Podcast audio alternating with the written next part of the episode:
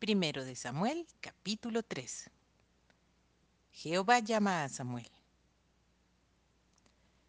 El joven Samuel ministraba a Jehová en presencia de Elí, y la palabra de Jehová escaseaba en aquellos días. No había visión con frecuencia. Y aconteció un día que estando Elí acostado en su aposento, cuando sus ojos comenzaban a oscurecerse de modo que no podía ver, Samuel estaba durmiendo en el templo de Jehová, donde estaba el arca de Dios. Y antes que la lámpara de Dios fuese apagada, Jehová llamó a Samuel y él respondió, heme aquí.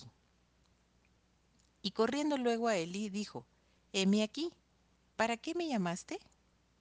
Y Elí le dijo, yo no he llamado, vuélvete y acuéstate. Y él se volvió y se acostó. Y Jehová volvió a llamar otra vez a Samuel.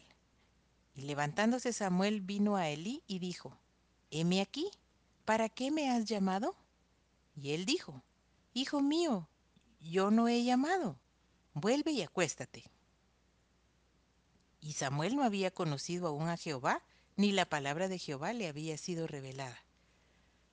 Jehová pues llamó la tercera vez a Samuel, y él se levantó y vino a Elí y dijo, heme aquí, ¿para qué me has llamado?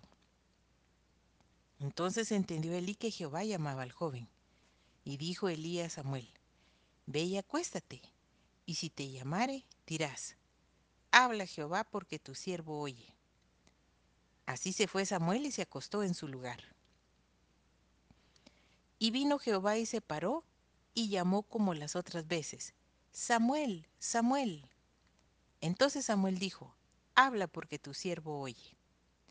Y Jehová dijo a Samuel, He aquí haré yo una cosa en Israel, que a quien la oyere le retiñirán ambos oídos.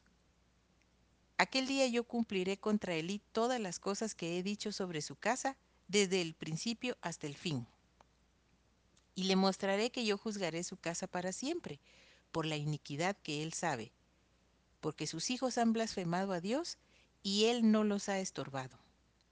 Por tanto, yo he jurado a la casa de Elí que la iniquidad de la casa de Elí no será expiada jamás, ni con sacrificios, ni con ofrendas.